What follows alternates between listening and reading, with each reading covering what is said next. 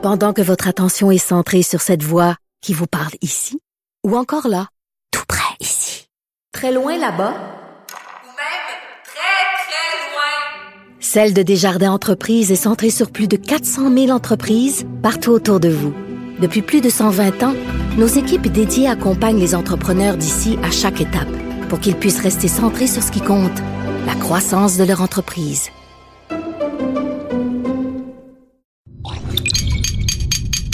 Cube Radio. Elles n'ont pas la langue dans leur poche. Elles disent ce qu'elles pensent sans détour. Une heure de remise en question et de réflexion. Geneviève Peterson. Vanessa Destinée. Les effrontés. Hey, bonjour tout le monde. Bon mardi. Quel jour random un mardi. C'est comme un jour plat. C'est plate le mardi. Il se passe jamais rien le mardi. C'est pas lundi, c'est pas mercredi, c'est pas vendredi, c'est mardi. Ouais. Mais Il n'y a pas de jeu de mots à faire comme vendredi ou jeudi. tu sais, Non. comme- ça tombe à plat tout le temps. Mais vu que c'est mardi puis que c'est plate et que je déteste le mardi, OK, j'avais envie Vanessa, tout de suite en partant là, je te fais découvrir une affaire qui va révolutionner ta vie, je pense. Ah ouais, donc. OK, là, si vous êtes avec votre téléphone intelligent, j'espère que vous l'avez, euh, sortez-le puis allez dans l'application Messenger de Facebook ou sur Twitter, OK? Puis faites semblant de texter, là, et là, vous allez capoter parce que je sais pas si vous êtes comme moi. Euh, moi, je texte vraiment vite puis je fais souvent plein de fautes. Et là, OK? Tu dis, oui, là, faut que ces messages sont incompréhensibles. non, Je mais ça pas de bon. Non, mais pour vrai, dire que je suis une auteure, c'est une honte. OK? Parce que je fais mille fautes, je fais des, euh, des C avec des C. Sais, je- Elle fait pas ses lunettes là, pour accorder là, les, non, trucs en pluriel. Je fais juste y aller puis je laisse mon autocorrect être vraiment créatif parce que je suis juste écœurée euh, de devoir déplacer, tu sais, mon petit curseur. Là. Oui. OK, mais là, Vanessa, il y a une Voyons. nouvelle fonction. Arrête OK? donc. OK, quand tu écris, mettons, dans Messenger ou sur Twitter, tu pèses longtemps sur la barre d'espacement. D'accord. Et là, ton clavier s'efface. Ben voyons donc. Et là, tu peux promener ton curseur Impossible. dans le mot en haut et en bas. Excuse-moi? Je pense Elle a changé ma vie. non, mais je pense, pour vrai, là, cette, cette nouvelle fonctionnalité vient de révolutionner le monde du texting. Tu peux littéralement déplacer ton curseur de droite à gauche et de haut en bas. Donc, Pas besoin de jouer avec mes gros pouces, Non. puis genre mon, ma, ma manicure shellac. non, t'as pas besoin. Alors, pour ceux qui n'ont pas compris, OK, je le répète encore, vous allez sur Messenger ou dans Twitter, quand vous textez, là, vous textez votre phrase longtemps, nanana, et là, vous pesez longtemps sur la barre d'espacement, et là, votre clavier va s'effacer, et là, magie, Magie. vous pouvez vous promener de gauche à droite, de haut en bas, dans votre texte. Fini le gossage avec les doigts. Ben merci Geneviève Peterson. C'est-tu le plus beau cadeau de Noël? Ben Pour vrai? j'attends quand même à quelque je m'attends à quelque chose de plus gros quand même là, Ah, ça, quand ouais, même. ça c'est comme le préliminaire mettons. Je m'en sortirai jamais. Non. Donc, le monde, le monde du texting est révolutionné. Ben, certainement. Euh, grâce, à, grâce à moi, ce matin, j'ai appris ça. Fait que je vais texter tout le long de l'émission, c'est basically c'est ça là. Ben, c'est ça que tu fais tout le temps, de oui, toute façon. en effet. Bon, alors, sur cette excellente nouvelle, une moins bonne nouvelle, une Ah. affaire qui me fait rager, OK, à propos du CUSUM, le nouveau centre universitaire de santé McGill, OK? Mm-hmm. Euh, hier, dans le Journal de Montréal, on apprenait que l'hôpital perd environ euh, 9 millions de dollars par année parce que l'achalandage de son stationnement est trop bas. Et là, tranche de vie, Vanessa. OK. La semaine Je suis prête. passée, je m'en vais euh, au CUSUM, euh, plus particulièrement au Children à côté de l'hôpital de Montréal pour enfants, parce que mon fils euh, s'est viandé dans l'escalier et euh, il s'est Il s'est- comment? Il s'est viandé. Il est tombé dans l'escalier. Attends non, C'est une expression saguenéenne pour dire il est tombé, là, cesse. c'est comme la marée rouge, une expression que tout le monde utilise genre En- au Saguenay. En fait, au Saguenay, Les a- trois personnes qui vivent au Saguenay. mais avoue que c'est beau, il s'est viandé. Et que t'es, C'est pas autre chose se viander. T'es tellement montréalo-centré. Oui, En vraiment. Donc, mon fils, je dis, je s'est viandé en bas de l'escalier. Il se casse le bras. Il se fait faire un plat. Et là, je dois retourner euh, au Children pour faire vérifier tout ça. Et là, j'arrive là avec mon enfant de 3 ans, comprends-tu, qui est pas reconnu pour sa patience légendaire, tout, comme, tout comme sa mère, je crois. Voilà. Donc, je vois, il y a, il y a deux options de stationnement. Tu sais, il y a le, euh, ils appellent ça le stationnement de proximité et tu peux choisir aussi le stationnement souterrain. Toi, quand t'es une mère, tu veux le stationnement qui est juste à côté de la Ben oui. porte parce que tu veux pas te battre avec la de neige, tu veux pouvoir rentrer rapidement, tu veux t'assurer que ton enfant est pas trop mal. Tu sais, si ton- t'arrives, ton enfant est en douleur, tu veux pas te parquer dans le troisième sol euh, du CUSUM, ça te tente pas. Mm-hmm. Et là, euh, j'arrive pour rentrer là et là, je vois les tarifs de ce stationnement-là parce qu'évidemment, qui dit plus proche dit plus cher. Évidemment. Écoute, je suis restée là deux heures, Vanessa, et ça m'a coûté 25 dollars. Voyons donc. 25 dollars. Et Pire ça- que l'aéroport. ben c'est pire que tout. euh, Puis c'est vraiment hier quand j'ai vu ça là, quand j'ai vu la nouvelle dans le journal de Montréal, j'ai dit ben bon. Ben bon qu'ils perdent de l'argent, Vanessa, parce que je peux pas croire qu'un hôpital se sert de la- de la- du côté captif des gens, du fait que t'as pas le choix, du fait qu'il y a pas d'autre option de stationnement, du fait que tu es dans une situation de vulnérabilité, souvent de panique quand tu te pointes à l'urgence ou à l'hôpital avec ton enfant. C'est pas un beau moment, là. tu sais. Et là, tu te dis, ben, je veux le meilleur, je vais payer le plus proche, je vais le payer le stationnement à 30 pièces. Donc, ils profitent de cette clientèle captive-là pour faire, pour se rembourser parce qu'il faut savoir que le CUSUM a fait un prêt euh, privé pour euh, financer justement euh, l'hôpital et qu'il y a des machines qui ont été payées avec ça. Euh, écoute, là, c'est quand même un prêt assez élevé. Là, c'était 266 millions de dollars, ok? Et euh, là, ils sont dans le trou parce que leurs prévisions évidemment sont pas correctes. Eux autres, ils se disaient ah, euh, il faut attirer tant de véhicules par mois, donc il faut savoir, il faut savoir Ils que budgètent en fonction des véhicules qui seraient présents dans leur stationnement. ils ont- en plus, ils ont Ils nous souhaitent d'être malades, Geneviève. oui, mais en plus, ils ont complètement euh, écarté l'option transport en commun, euh, covoiturage et tout. Donc, euh, on apprenait dans l'article qu'il y a environ 1568 véhicules par jour qui se pointent là. Euh, mais il, en faudrait... euh, 1312 de plus pour faire les frais, tu sais, pour environ un total de 2880 par jour. Donc, écoute, ils se sur nous autres pour payer leurs dettes et finalement, ça arrive pas. Et j'ai pas le choix de dire que je trouve ça un peu drôle, un peu ironique, un peu... Mais il me semble que le CUSUM est un peu dans le trou depuis depuis très très longtemps dès la création. Ça, ça a quand même été un hôpital qui a été traversé par tout plein de scandales. Donc c'est le karma qui est à l'œuvre. Oui, puis on chuchote que c'est très mal construit puis qu'il y a déjà beaucoup de vices de construction. Ah, On, mais ça, on me chuchote ça. Ah, bah, je, je pense que c'est le cas de, de pas mal de bâtiments à Montréal. Hmm? En tout cas, fait qu'on vous souhaite de pas être malade. Puis si vous êtes malade, on vous souhaite de pas avoir besoin d'aller vous stationner euh, dans le stationnement à 25 Prenez un pour deux Uber. heures. Ben, je sais pas quoi faire, mais, mais je veux dire, pour vrai, c'est quand même, euh, même dans le temps, quand j'ai accouché à l'hôpital Saint-Luc, tu t'arrives, t'es ses contractions, puis là, l'autre, faut qu'il paye 30 pièces de stationnement, sinon tu peux pas te stationner. Il me semble qu'il y a quelque chose à revoir là-dedans. C'est un Mm-hmm. peu mal fait, les stationnements d'hôpitaux. Financez-vous ailleurs. Faites des soupers spaghettis. Tu sais qu'il y avait eu beaucoup de plaintes dans les dernières années auprès du protecteur du citoyen là, par rapport à ça parce que les tarifs en fait, c'était là maintenant c'est bon, c'est 25 dollars pour 24 heures mais avant ça expirait à minuit. Ouais, c'est super. fait que t'arrivais à 10 heures, tu payais le 25 dollars puis deux heures plus tard c'était expiré. Ben, c'est ça.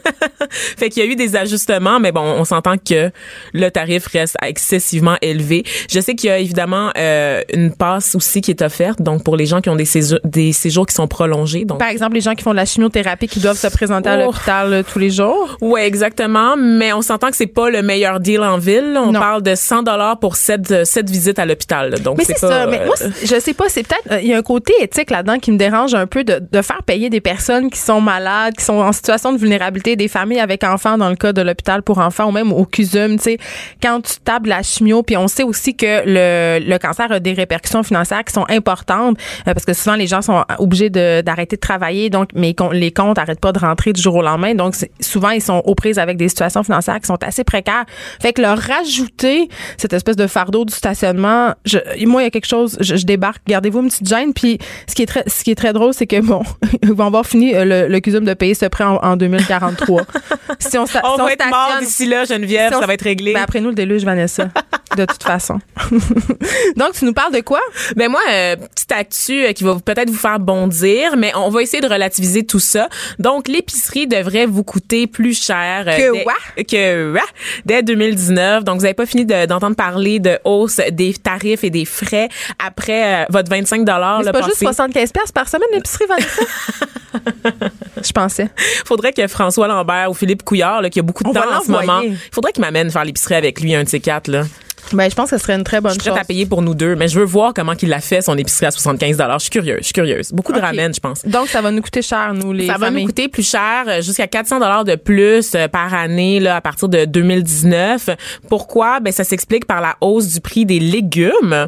Euh, et étonnamment, en fait, c'est un nouveau rapport là canadien qui sur les prix alimentaires à la consommation qui est sorti. Ça vient de l'université d'Alousie et c'est des chercheurs qui ont estimé que euh, le prix des légumes allait augmenter à cause des phénomènes météorologiques comme El Niño. Donc il y a, y a des des saisons, des Il y a des périodes de changements climatiques, Vanessa? ben oui, ben oui, mais il y a des phénomènes très naturels comme El Niño Mais là, qui sont pas reliés. c'est pas vrai.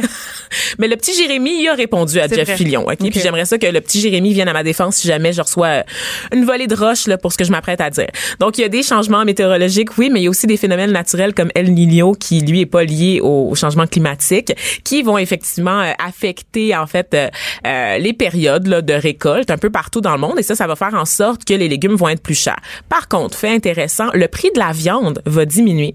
Et ça, c'est une première depuis très, très longtemps. Donc, des, des catégories d'aliments diminuent. Donc, on parle de la viande, des poissons, euh, de, des noix, tout ce qui est lié aux On protéines. parle, bien- on parle du bœuf aussi parce que On le bœuf a quand même connu une augmentation incroyable. Absolument, absolument. Et pourquoi ça diminue? Ben ça diminue entre autres parce que euh, il va y avoir plus de bœuf sur le marché. Donc ça va entraîner une baisse des coûts. Donc c'est la question de l'offre et de la demande pour ceux qui ont eu un cours d'économie 101. Et pourquoi plus de bœuf si on mange moins de viande? C'est exactement pour ça en fait. Donc c'est pour ça qu'il faut se réjouir, c'est qu'on a pris comme euh, habitude les Canadiens de réduire notre consommation de viande au cours des dernières années. Le mouvement végétarien, le mouvement vegan, ça prend de l'ampleur partout au pays et ça fonctionne. Donc vraiment une question de aussi, Vanessa. Je veux dire, ben, dans la c'est consommation plus- de viande, rouge en particulier, c'est très, très cher. c'est cher, mais reste que là, c'est vraiment le signe d'un changement de tendance au sein des habitudes de consommateurs. C'est les chercheurs qui le disent. Euh, ils vont chercher, on le sait, là, on va chercher des protéines ailleurs. On dépend plus de la viande et ça va se manifester là dans le dans le prix de votre panier d'épicerie là, au cours des prochains mois. Donc, je trouve ça assez euh, assez intéressant. Donc, ça augmente, mais ça baisse. Oui, ça augmente, mais ça baisse. Ça, ça, ça baisse pour certains aliments. Et ce que les chercheurs disaient, c'est que ça fait neuf ans qu'ils font le rapport et c'est la première fois qu'ils indiquent qu'une catégorie de produits va être à la baisse durant la prochaine année. Et c'est d'autant plus surprenant que c'est la viande. Et euh, je vais juste pour vous donner un indicatif par rapport à la consommation de viande, pour vous dire à quel point c'est pas juste lié aux tarifs. En 2017, le Canada a consommé 94 millions de kilos de moins de bœuf qu'en 2010. 94 millions de kilos en sept ans. On a réduit autant notre consommation de bœuf. Donc, c'est assez incroyable. C'est signe d'une tendance qui, on l'espère, va continuer. Donc, on recevait euh, il y a quelques quelques semaines euh, une militante euh, antispéciste qui est venue nous parler de notre consommation de, de viande, de la pollution, des changements climatiques, comment tout ça a un rapport, évidemment, sur l'avenir de la planète. Donc, moi, je vois quand même ça comme une bonne nouvelle. tu sais. Sans faire la leçon aux gens, c'est si possible de changer les habitudes de vie. J'ai fait un petit calcul, Vanessa, pendant que tu nous racontais tout ça. On parle d'une augmentation d'environ 471 dollars par année. Euh, ça, ça fait environ 9 piastres par semaine. Fait que c'est, gérable ou ça l'est pas? ben, c'est rien pour écrire à sa mère. 9 piastres par semaine, là, c'est deux cafés troisième vague dans un café trop cher du Myland, là. faudrait le dire à Jeff Fillon et aux autres commentateurs qui vont qui vont sûrement réagir et relayer abondamment les grands titres Mais- sans s'intéresser aux détails mais n'empêche que euh, faire l'épicerie, c'est quand même la plus grosse dépense pour la plupart des gens. En tout cas, moi, je- je- quand je regarde mon budget, je- moi, je me demande tout le temps où est-ce que tout mon argent s'en va, là. Puis c'est pas juste euh, en frivolité puis en mascara. Non? Non. Hein? Moi, ma plus grande dépense, c'est la nourriture. Puis c'est un endroit où je suis pas vraiment prête à couper, en fait. J'ai pas envie à l'épicerie de... C'est sûr que je regarde les prix, là. C'est clair que s'il y a des spéciaux, j'aime ça en profiter. Mais je vais pas m'empêcher de manger certains aliments euh, parce qu'ils sont plus chers, sauf la viande. C'est vrai que la viande rouge, je trouve que ça fait un bon absolument incroyable. Puis euh, moi, j'ai trois enfants, puis c'est quand même un espèce de défi de réussir à nourrir tout ce beau monde-là de façon équilibrée. Euh, là, tu dis les légumes vont augmenter. Je trouve ça triste un peu parce que on, on essaie d'encourager les gens à avoir une alimentation saine, à avoir une alimentation variée. Puis malheureusement, euh, quand je fais l'épicerie, ce que je vois encore, euh, c'est que les produits transformés, euh, les boissons gazeuses, euh, les aliments un peu moins riches en nutriments, ben sont plus abordables que les, les produits bio, que les produits chers. Donc c'est quand même tout un défi pour les familles euh, de faire euh, l'épicerie. L'actualité vue autrement. Pour comprendre le monde qui vous entoure. Les effrontés. Euh, sujet grave aujourd'hui, sujet grave qui touche plusieurs familles. Euh, malheureusement, on parle d'aliénation parentale. On en parle avec Caroline Paradis, qui est présidente fondatrice de CAP Québec. Bonjour Caroline. Bonjour. Euh, D'emblée, je dirais que l'aliénation parentale, c'est un sujet euh, qui nous touche tous et qui m'a touchée personnellement euh, parce que mes parents ont divorcé dans les années 80 et les parents, dans ce temps-là, étaient un peu des apprentis sorciers du divorce. C'est-à-dire qu'il n'y avait pas nécessairement de guide, de façon de faire, il n'y avait pas de liste de comportements invités. Donc, les parents se retrouvaient un peu livrés à eux-mêmes avec leurs émotions, puis faisaient un peu n'importe quoi. Puis j'en parle souvent euh, avec ma mère de ça. Aujourd'hui, elle voit des trucs qu'elle a fait, puis elle est comme, oh mon Dieu, c'est épouvantable. Je m'excuse, mais l'aliénation parentale, qu'est-ce que c'est, Caroline? Ben, euh, la façon qu'on le définit ici, c'est lorsqu'il y a une rupture de lien avec un parent. C'est-à-dire, c'est le rejet injustifié et inexplicable d'un parent par un enfant. Donc, c'est le- l'enfant qui va rejeter un parent euh, Mais euh, derrière ça, il y avait tout, il y avait un parent avec des comportements aliénants majeurs qui a fait qu'à un moment donné, l'enfant est dans un conflit de loyauté tellement intenable que euh, il comprend très bien que lui doit rejeter un parent pour euh, sa propre survie. Donc, il parle plus à, à soit sa mère ou soit son père parce qu'en fait, euh, son autre parent euh, le monde contre lui. Est-ce que c'est ça? Ben, euh, le monde contre lui, on, c'est, c'est, toute façon de le dire, mais il faut dire que euh, ça peut se faire de toutes sortes de façons. Là. Ah, il y a des paroles, souvent c'est des paroles qu'on va avoir, il y a des paroles bénignes, mais il y a des paroles vraiment sévères. Mais il y a des tons, il y a des gestes, des silences, euh, des retraits qui font que l'enfant sent une pression d'agir, qui fait que euh, il se dit, ben si j'aime l'autre, euh, je suis puni. Alors, euh, mais il faut comprendre que l'aliénation parentale, c'est un spectre.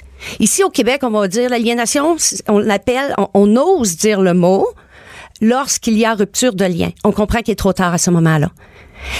Avant ça, ils vont appeler ça la risque de perte de lien. OK? Oui, il y a un risque. Il faut voir les comportements euh, des parents, mais de l'enfant aussi. Souvent, c'est par l'enfant qu'on va voir l'enfant est en problème ou pas. Euh, parce que le parent, c'est très insidieux, là. Hein, ça peut. Tu sais, comme on dit, l'aliénation parentale, des comportements, là, euh, naïfs. Bon, euh, Ah, va voir ton père, là, il a plus d'argent que moi. Ça, c'est un peu naïf. Tous les enfants ne sont pas aliénables non C'est plus. grave? Ben, regarde, c'est la gravité va venir avec l'intensité, avec la répétition, avec le, avec la progression, avec la multiplication de ces comportements-là. Il y, a, une amie divorcée qui m'avait dit une fois, puis ça m'avait beaucoup fait réfléchir. Elle m'avait dit euh, on fait tous un peu de l'aliénation parentale sans le vouloir. Puis ça m'avait un peu choqué sur le coup, puis je me disais ben non, moi je fais pas d'aliénation parentale, j'en ai été victime moi-même, c'est clair que je ferai pas ça à mes enfants. Sauf que euh, je me surprends des fois à dire des choses euh, exemple, ben on sait bien ton père. C'est pas si grave que ça, mais quelque part, ça, ça dénigre l'autre parent. Donc, j'imagine Oui. que ça peut être, là, on pense, vous parlez d'une rupture de lien, ça, c'est le pire des cas, mais Oui. au quotidien, tu sais, avant de se rendre là, comment ça, se- qu'est-ce, comment ça se manifeste?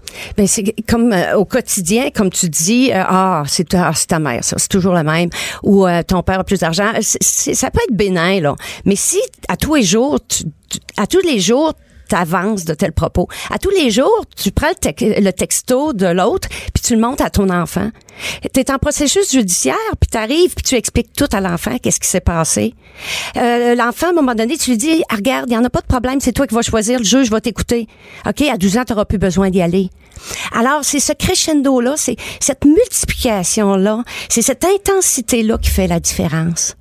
Mais ici, on parle du progressif, mais il y a des fois, là, c'est comme un rap d'enfant. Du jour au lendemain, il n'y a pas eu de signe avant-coureur et l'enfant revient plus. Il y a des enfants vont menacer, vont dire, j'y vais plus si tu t'arrêtes pas les procédures judiciaires.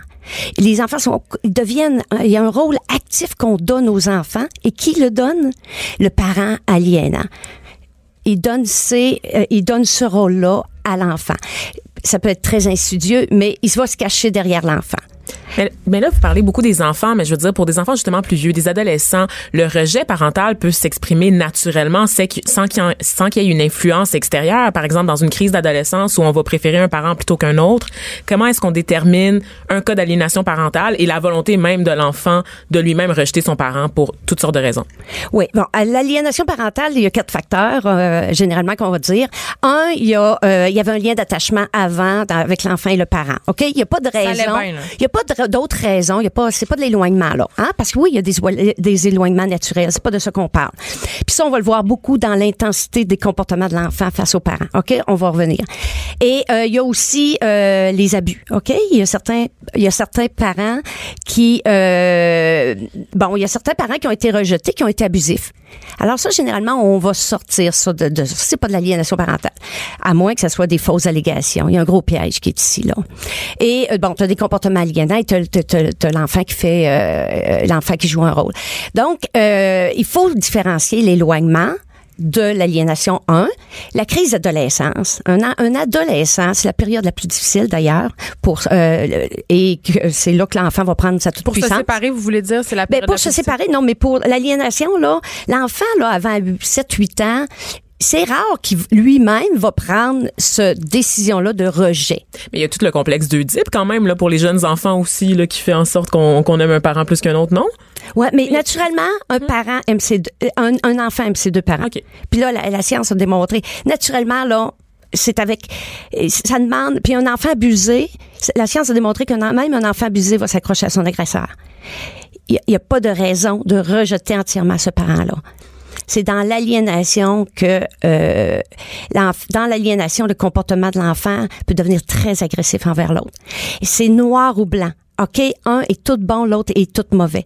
Dans crise d'adolescence, là, il est en crise envers les deux parents souvent. Il y a des comportements, puis c'est dans l'intensité, c'est dans la continuité euh, que que, tout, que la différence se fait. Puis c'est pas un conflit parental. Euh, Combien de ça c'est c'est souvent ça qu'on on préfère dire que c'est un conflit parental hein, pour éviter la lourdeur et la laideur de ce mot-là. Mais il y a des milliers d'enfants qui souffrent. Qu'est-ce que vous faites justement, vous, à votre organisme? Vous aidez les parents ou les enfants? Comment ça, comment ça fonctionne? Nous autres, actuellement, on essaie d'outiller les parents rejetés. D'abord parce que, euh, euh, premièrement, qu'ils comprennent ce qu'ils vivent. Combien de parents nous appellent et disent, sais-tu quoi? Tu, tu viens de mettre un mot sur ce que je vis. Je savais même pas ce que je vivais. Comment peux-tu trouver des solutions? Comment peux-tu être le meilleur parent possible si tu sais pas ce que tu vis? Hein, c'est pas une, c'est pas une guerre ouverte, là, c'est une guerre fantôme et commencer à comprendre le- ce que derrière, c'est excessivement important, des outils. C'est contre-intuitif. La science a démontré à quel point c'est un des phénomènes les plus contre-intuitifs. Ce que tu vois, ce n'est pas ce qui se passe. Ce n'est pas ce qui est. Et au-delà euh, ben, du rejet simple du parent, quels sont les effets là, que ça peut avoir sur un enfant? Est-ce qu'il y a des conséquences à long terme sur le développement de l'enfant, cette aliénation-là, ou Ah, ça c'est se dévastateur. vraiment juste au lien? euh, ah oui. C'est dévastateur. Bon, euh, tant que la rupture de lien n'a pas lieu, euh, on va parler. Là, l'enfant est encore en ambivalence. Hein, Quand il est pris entre les deux parents, il est en ambivalence. Un conflit de Là, loyauté. il y a un conflit de loyauté. On voit des symptômes. Là, là l'enfant, c'est visible les symptômes. Ah, il va y avoir de l'anxiété, il va avoir euh, des problèmes d'insomnie, de la dépendance qui peut, euh, de la délinquance qui peut s'installer, automutilation. Et ces enfants-là parlent de suicide. Oh. On les entend de plus en plus. Mais quand ils font la rupture de lien, qu'est-ce qui se passe? C'est que l'enfant, est soulagé. On ne voit plus de souffrance. Oui, là. il est plus dans le conflit. Il est plus dans le conflit. Il, s'est- il, il- il a pris, il a pris, il a pris parti. Alors ça, c'est pour ça que beaucoup de professionnels se confortent là-dedans. Ils disent, oh l'enfant va bien là, oh laissez aller la, la nature là, tout va se replacer. Mais cet enfant-là là, il est, on, on lui a enlevé, C'est un euh, un on lui a enlevé 50% de ses racines. Enlève à un arbre 50% de ses racines. Comment cet arbre-là va grandir? Est-ce que ce sont plus des femmes ou des hommes qui font de l'aliénation parentale? Ça, il y, a un- il y a un beau mythe derrière. Il y a un beau mythe à l'extérieur qu'on dit que c'est les femmes qui aliènent. Euh, ça n'a pas de genre, ça n'a pas de statut, euh, que tu sois professionnel ou pas. Euh, ce que ça a, par exemple, c'est une question de personnalité. Tu as des personnalités, puis dans les cas les plus sévères, on va voir beaucoup de pathologies euh, Il y a des gens qui sont plus enclins, qui ont une personnalité qui est plus propice à faire de l'aliénation? Absolument. Je pense que vous avez des, des éléments pour les reconnaître, ce que vous appelez les 4C au sein de votre organi- organisme. Ben, c'est des euh, bon on va on va de différencier le comportement d'un parent aliénant et d'un parent aliéné parce que euh, euh, ce que tu vois c'est pas ce qui est. Donc le parent le parent rejeté, lui il est en colère, il est il peut être agressif, tu tombes en dépression totale. Il est euh, il est vraiment pas beau à voir là. OK, il est pas il est pas sympathique. Alors premier coup, tu regardes ça, tu te dis, oh mon Dieu, je peux bien comprendre que l'enfant veut pas aller voir. Mais il est dans une détresse absolument incroyable. Tandis que le parent aliénant, lui, ben, il est une grande victime, là. Il est une grande victime de l'autre, là. Et de tout, d'ailleurs. Et ce qu'il va se faire, c'est qu'il va être assez calme, convaincant. Euh, c'est quoi? C'est l'enfant qui veut ça? Tu sais, il va dire, ben, moi, là, j'ai dit à mon enfant, mais il, il, il veut pas. Il veut pas y aller chez l'autre. Il veut pas le voir. Alors, là, il se cache derrière l'enfant, il se cache derrière un petit peu tout le monde. Euh, mais il va assez bien parce que euh, il, a la victoire de l'enfant. Merci Caroline Paradis. Euh, si vous êtes victime d'aliénation, euh, même si vous êtes un enfant ou si vous pensez que votre ex-conjoint euh, pratique l'aliénation parentale, je pense qu'on peut aller sur votre site web ou vous téléphoner pour avoir des ressources. Euh, ben, pour le moment, on va surtout aller sur le site web parce qu'on n'a pas de téléphone, ligne ouverte d'urgence, rien. Il y a énormément d'informations sur le site web. On essaie de démystifier le plus possible et euh, vraiment, c'est une excellente base pour comprendre de quoi on parle ce matin. on invite les gens à aller le visiter. Geneviève Peterson. Geneviève Peterson. Vanessa Destinée. Destinée. Elle manie aussi bien le stylo que le micro. De 9 à 10, les effrontés. Les effrontés. On parle d'aliénation parentale ce matin aux effrontés et on trouvait quand même que euh, avoir un témoignage était important euh, parce que il y a rien de mieux pour comprendre un phénomène que de se le faire raconter. On a au bout du fil Marise Desjarlais qui est un parent euh, qui a été prise dans une situation vraiment pas le fun d'aliénation. Bonjour Marise. Oui, bonjour. Ça va bien? Oui, ça va bien. Merci. C'est quand même un sujet difficile. Je te trouve courageuse d'avoir accepté de nous en parler. Pourquoi c'est important pour toi de partager ton expérience? Euh, D'abord, c'est vrai que c'est difficile. Disons que hier, j'avais euh, dans mes pensées le fait que j'ai souvent conversé de ça euh, dans un milieu clos, c'est-à-dire avec des proches, des amis. Par contre, là, ce que je fais aujourd'hui, c'est de partager l'expérience vis-à-vis des gens euh, que je ne connais pas. Donc, c'est un peu déstabilisant, mais je le fais parce que euh, moi, quand j'ai vécu euh, les débuts de l'aliénation, je me suis sentie tellement désespérée et sans repère que je me dis qu'aujourd'hui, il faut faire l'effort justement d'éduquer les gens sur ce phénomène-là. donc, en ce sens-là, moi, je, je, je souhaite contribuer. Ça me fait plaisir. Marie, tu as trois enfants. Oui. Raconte-nous comment ça a commencé. Raconte-nous ton histoire. Ben donc l'aliénation euh, bien souvent s'installe euh, quand euh, la rupture d'un couple se fait. Donc en 2009, moi j'ai eu séparation. Les trois enfants, je je pensais qu'ils avaient été quand même bien informés, bien préparés, mais je pense que euh, ça mérite pas mal plus de travail que ce qu'on a fait nous à ce moment-là. Euh, et puis euh, rapidement, dans le fond, on, j'ai commencé à avoir des comportements nouveaux qui se sont manifestés chez mes enfants. Puis je, je veux préciser que mes enfants étaient adolescents à ce moment-là. Et je fais le pont avec ce qui a été dit tantôt par rapport au comportement des enfants qui sont comme normaux sur le fait de moins apprécier papa ou maman euh, oui, c'est vrai, mais euh, dans les comportements que moi j'ai vécu euh, sur trois enfants, j'ai trois enfants qui m'ont rejeté. Je pense que là, on parle plus uniquement d'une préférence de papa ou maman. C'était quoi les comportements? Les comportements, moi, euh, donc, sont apparus d'abord euh, un enfant à la fois et de façon différente là, pour chacun. Euh, ce sont des comportements qui se sont manifestés principalement par des critiques, des blâmes à mon endroit. on me contestait, il y avait des réactions de méfiance. les enfants ont manifesté un détachement sur les principes familiaux qu'on avait quand même bien bien bâtis. il y avait aussi un détachement quant aux liens habituels. Euh, on ne venait plus vers moi, j'avais plus de rapprochement, euh, finalement par un détachement corporel. Donc, euh, les attitudes des enfants, moi, ce que je pourrais dire, c'est que oui, ils étaient adolescents, mais ce que j'ai fini par percevoir, c'est que ça déteignait clairement de manipulation. C'était un comportement et des paroles qui étaient en, quelque sorte dictées par une personne et euh, euh, par les enfants. Donc, ils devenaient comme des acteurs. Euh, je peux donner un exemple dans ce sens-là. Moi, j'ai un de mes enfants qui m'est arrivé euh, après plusieurs temps où j'avais pas eu de communication avec lui. Ça sonne à la porte et mon fils a des, des papiers de transfert bancaire euh, dans les mains. Alors moi, je l'invite à entrer naturellement parce que je suis heureuse de le voir. Et là, quand je commence à lui demander comment il va, j'ai aucune réponse dans ce sens-là. Je persiste en disant Dis-moi si tu es heureux, parle-moi de l'école, euh, es-tu amoureux? Et ce qu'il m'a dit, c'est voilà, j'ai des papiers de transfert bancaire. Papa dit que tu payes pas, signe ça ou je m'en vais. Alors, j'ai été obligée de dire à mon fils, moi, si tu viens me voir, c'est par amour. Je ne compléterai pas les papiers. Alors, il est parti. C'est un comportement robotisé qui avait été instauré euh, par votre ex, c'est ce qu'on comprend. À partir de quel moment euh, vous êtes rendu compte que vous étiez victime d'aliénation parentale? Écoutez, euh, ça a été quand même euh, trop long pour moi. Euh, dans mon témoignage que j'ai fait justement au, au Carrefour Aliénation parentale, je mentionne que le temps a joué contre moi parce que moi je pensais que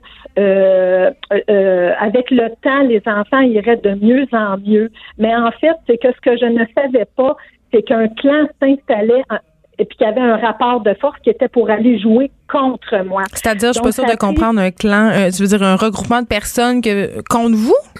Ben oui, tout à fait, parce que euh, la personne qui a l'IAN se sert des enfants et, et crée un rapport de force plus elle a, plus la personne a d'enfants avec elle euh, pour euh, manifester des conduites nocives, ben plus le rapport de force est, fort et plus il atteint la personne à aliéner là. Donc, euh, moi, dans ce sens-là, je peux dire que ça a pris quand même quelques mois. Euh, comme j'ai dit tantôt, euh, je, me suis sentie vraiment euh, désemparée. J'ai cherché de l'information. À ce moment-là, le CAP, ça n'existait pas. les gens ne me comprenaient pas non plus. donc, c'est une personne qui m'a dit un jour, écoute, ce que tu m'expliques, ça ressemble à de l'aliénation parentale. Et à ce moment-là, je suis allée un peu sur Internet pour voir et je me suis reconnue à 100 dans les propos là, qui étaient énoncés. Marise, est-ce que vous avez confronté votre ex? Euh, je, n'ai pas confronté mon ex parce qu'en fait, euh, euh, c'est un peu particulier à expliquer. moi, je pense que ce que j'ai voulu faire, c'était de protéger mes enfants euh, puis cette protection-là, elle est difficile à, expliquer parce que c'est une protection d'amour que j'ai voulu donner à mes enfants. Je sentais mes enfants divisés. Euh, je sentais mes enfants qui étaient malheureux. Je les sentais comme ça. Et si moi, je devais arriver avec des explications justement pour confronter le père, j'avais l'impression que c'était mes enfants que j'affectais quand je faisais ça. Et, et c'est un peu ça qui fait que euh, on, on, finit par prendre le chemin de l'isolement. Euh, puis c'est comme ça que je l'explique. Je me dis, je n'ai pas confronté le père. J'ai écrit au père, j'ai écrit à mes enfants, mais je l'ai toujours fait dans l'amour. Parce que vous savez, l'amour, elle est l'amour est essentiel autant du père que de la mère. Mhm. Donc, moi, mon objectif, ce n'était pas de détruire l'amour que mes enfants pouvaient porter vis-à-vis de leur père. Mais jamais vous avez eu un petit, une, petite volonté de vengeance à travers ça. Je peux pas croire. Peut-être que je suis un peu méchante, mais euh, non, franchement, non. J'ai toujours voulu euh, bien comprendre, être à l'écoute de mes enfants. Euh, en dedans de moi, certainement que j'ai eu beaucoup, beaucoup de colère envers cette personne-là et j'en porte encore. Euh, mais je n'ai jamais eu d'attitude, euh, de mauvaise attitude, je crois, là, euh, vis-à-vis euh, le père, de manière à l'atteindre injustement. Parce que l'objectif, c'est pas ça. L'objectif, c'est de venir en aide aux enfants. Qu'est-ce qui se passe aujourd'hui avec vos enfants, Marise? Euh, moi, donc, ça fait maintenant presque dix ans que l'aliénation hante nos vies. Euh, ce qui est un peu particulier, c'est que les enfants ne savent pas nécessairement euh, ce qu'est l'aliénation parce que pour eux, moi, j'ai été traduit comme une mauvaise mère, une personne qui ne pouvait pas donc être à leur côté, valait mieux se, me quitter finalement que de me côtoyer. Euh, dans ce sens-là, euh, avec le temps, donc les dix années, euh, en 2014, mon plus jeune est revenu vers moi grâce à des gens. J'ai eu une complicité de gens. ça sera un peu long à raconter, mais il y a eu des gens dans mon cercle qui ont identifié mon fils et ce sont eux qui ont fait en sorte, qui ont fini par l'inciter à revenir au moins me parler. Il avait quel âge à ce moment-là? Euh, mon fils, à ce moment-là, avait 17 euh, ans. Hmm. Donc, euh, et aujourd'hui, je vais vous le dire, là, je l'ai écrit dans mon témoignage, il est en train de terminer son barreau. Ça va être un, un, jeune homme, un homme de justice, et je pense que ce qu'il a vécu l'a probablement aussi hésiter par rapport à, à, à dire la vérité euh, des choses comme elles le sont là, quand on vit des, euh, des situations. Est-ce qu'il s'en va en droit matrimonial? Ouais, pour les deux autres, euh, je n'ai jamais eu de, de, de contact malgré que j'ai tenté d'écrire, euh, encore là, toujours dans l'amour. Euh, je n'ai jamais eu de contact. Euh, je ne sais pas non plus où ils habitent. Euh, je, Oh, wow. euh, j'ai, oui, parce que moi, bon, disons que je ne suis pas sur les réseaux sociaux, Facebook. je, je, je n'utilise pas ces moyens-là. Euh, puis vous savez, c'est des dommages collatéraux. Donc, moi, tous les gens qui m'entouraient euh, m'ont laissé tomber. Donc, euh, j'ai peu, j'ai peu de gens autour de moi qui peuvent m'aider à, à avoir de l'information sur mes enfants. J'essaie de le faire par le Facebook, bien que je n'y sois pas. Mais euh, vous savez, je suis grand-mère aujourd'hui et je n'ai pas de, je n'ai pas aucun lien avec euh, cet enfant-là. Euh, c'est très difficile à vivre, ça. Rapidement, Marise, euh, qu'est-ce que vous diriez aux parents qui sont victimes d'aliénation parentale? Est-ce que vous avez des conseils pour eux? Écoutez, des conseils, c'est certain que j'en ai. Là, vous me demandez ça spontanément. Premièrement, ce qu'il faut savoir, c'est que les enfants, à mon sens, ont le droit de recevoir l'amour autant du père et de la mère, et peu importe de la façon qu'elle est partagée. Donc, l'idée, ce n'est pas de, de, de, de contrôler l'enfant puis de l'amener à dire, ben moi, je t'en donne plus ou l'autre t'en donne moins. C'est de vraiment rester centré sur les besoins de l'enfant et de contribuer à son bon développement. Participer à l'éducation, euh, être disponible euh, par rapport à, tous les besoins et ne pas non plus euh, partager des commentaires qui ne regardent pas les enfants. Donc, évitez de faire ça. Les enfants, là, c'est ça qui les rend tristes puis qui les, puis qui les affecte. Là. Donc, c'est de ne pas faire usage de ces conduites-là. On lave notre linge sale entre nous. Merci, Marise, pour votre témoignage fort touchant. On vous souhaite bonne chance. Merci beaucoup. On rappelle pour les gens euh, qui euh, désirent en savoir plus ou qui sont victimes d'une situation d'aliénation parentale qui peuvent aller sur le site Carrefour Aliénation Parentale Québec. Un regard féminin sur l'actualité. Des opinions différentes. De 9 à 10, les effrontés.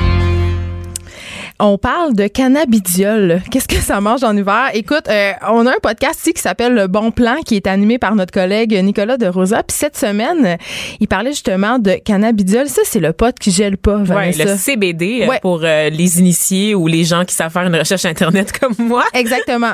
Euh, Puis euh, pourquoi on parle de ça, c'est parce qu'on prête des vertus quand même assez intéressantes à cette substance-là. Euh, entre autres, elle pourrait avoir des effets pour nous les filles là, c'est ce qui nous intéresse sur l'anxiété, sur les douleurs menstruelles, sur les douleurs en général, euh, sur l'humeur. Bref, moi, je, je- lisais ça puis je me disais, crime, c'est peut-être quelque chose qui est positif, c'est peut-être quelque chose que j'ai envie d'essayer. Et euh, Nicolas a demandé à notre collègue Gabrielle Tremblay Baillargeon, euh, qui est productrice de contenu chez nous, de tester euh, la substance pendant une semaine. Elle nous raconte tout ça dans son podcast. Puis on a décidé de la recevoir aujourd'hui pour qu'elle nous raconte un peu si ça vaut la peine ou pas. Allô, Gabrielle? Allô? tu vas bien? Oui. Euh, écoute, juste avant de commencer, on a un petit extrait. euh, je trouve qu'il est pas mal parlant quand même. On va Ok. l'écouter.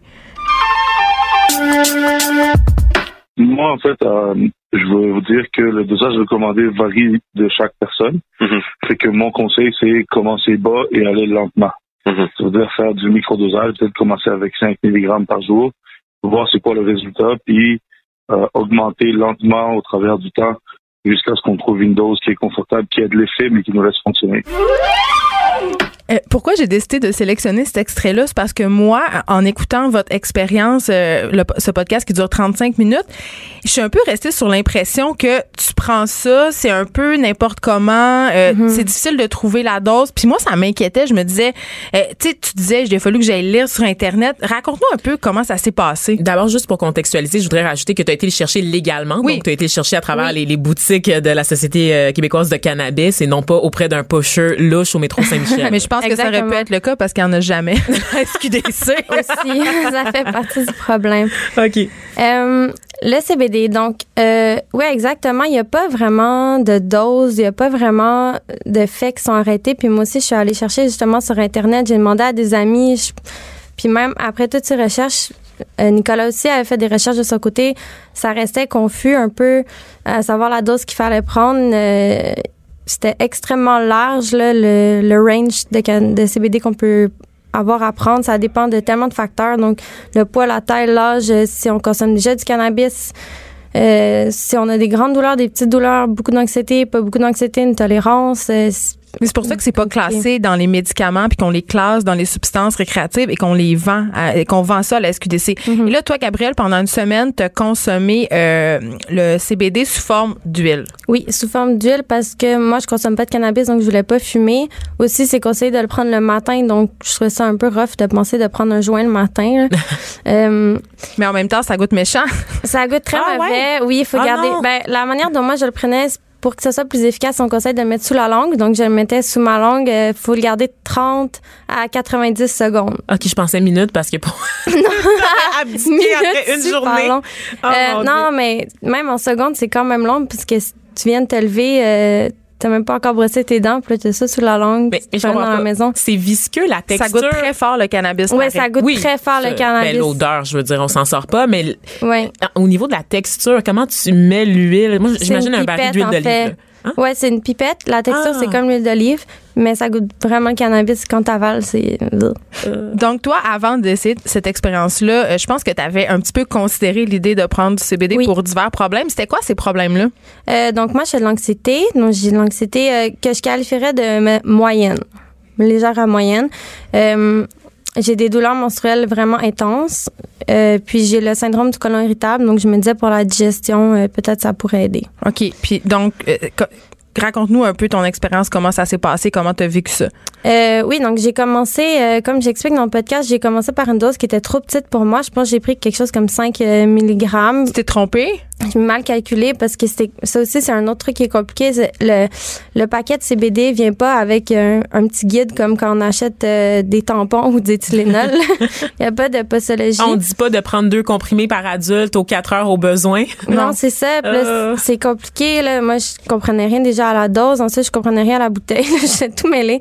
Mais finalement, j'ai réussi avec euh, Internet, puis en me débrouillant un peu, à trouver la dose qui était bien pour moi, qui était, après, je pense, trois ou quatre jours, j'avais déterminé que c'était environ 18 mg, ce qui équivaut pour le produit qu'on avait acheté à trois quarts de pipette. Oui, mais c'est cher, là. Ça, c'est cher parce que la bouteille contient 30 millilitres à raison de 25 mg de CBD par euh, millilitre.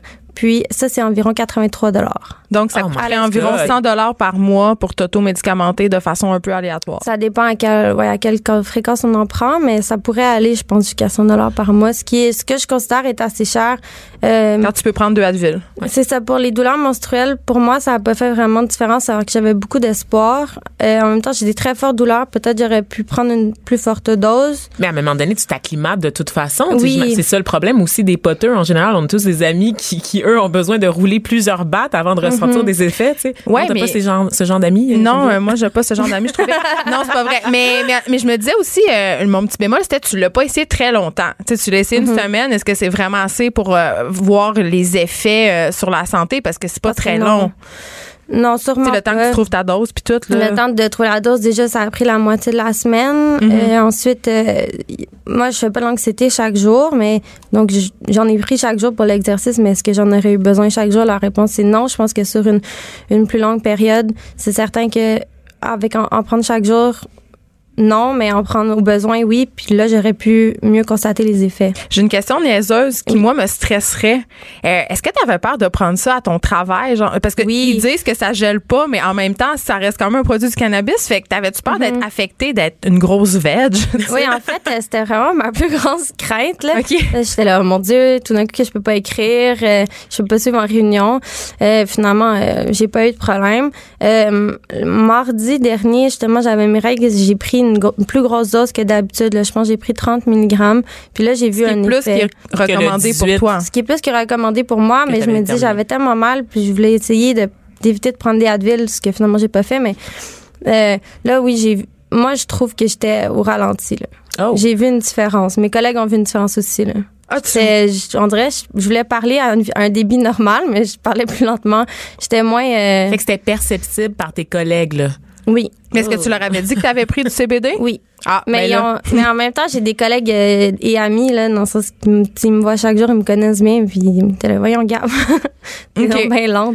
Donc pour toi, ça n'a pas été vraiment euh, à la hauteur de tes attentes? Parce que, euh, comme je disais en- en- au début, euh, ça, ça nous est un peu présenté comme une espèce de produit miraculeux, une alternative naturelle. Mais quand je t'écoute en parler, puis j'écoutais le podcast que euh, le podcast pardon qu'on peut écouter sur le site de Cube Radio, euh, ça avait l'air d'être une alternative un peu naturelle santé, puis quand je t'écoute en parler, ça, ça a l'air un peu trash, ça goûte mauvais, c'est compliqué. tu sais, je, je sais pas, là, je rangerais pas ça au même titre que, je sais pas, les produits naturels. Je pense que naturels. le gouvernement, en voulant axer sur la prévention pour éviter que ces produits-là soient utilisés par des jeunes ou qui tombent en de mauvaises mains, sont allés vraiment dans le minimalisme au niveau du packaging, au niveau des instructions. Et Ben, c'est surtout ça, les instructions. Ben c'est ça, fait que à- au final, tu sais, c'est c'est pas vraiment mieux parce que tu prends ça puis tu navigues sans vraiment savoir c'est quoi les bonnes doses, Ben- sans savoir comment les utiliser les produits, fait que c'est contre-productif Mais moi, selon ce qui moi. me dérange là-dedans, euh, Vanessa et Gabriel, c'est le côté banalisation de la consommation. Mm-hmm. Puis tu l'as abordé un petit peu à, la- à la fin du podcast que tu n'avais pas envie